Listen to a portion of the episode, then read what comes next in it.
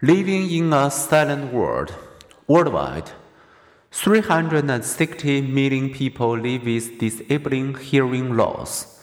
Some are profoundly deaf, others have hearing loss.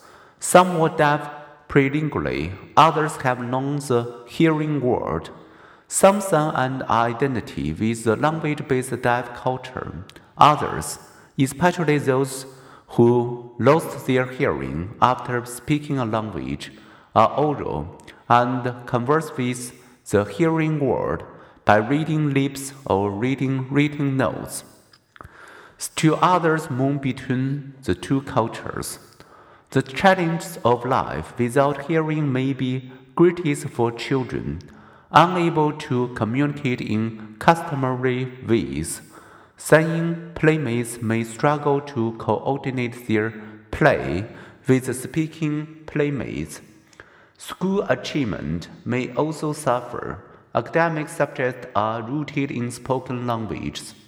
Adolescents may feel socially excluded with a resulting low self confidence.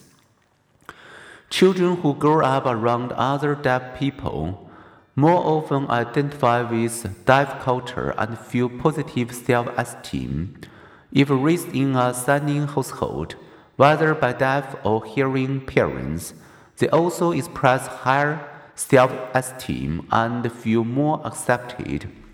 Adults whose hearing become impaired later in life also face challenges.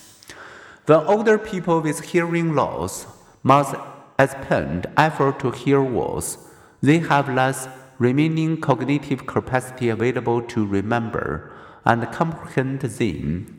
In several studies, people with hearing loss, especially those not wearing hearing aids, have reported feeling sadder, being less socially engaged, and more often experiencing other irritation. They also may experience a sort of shyness.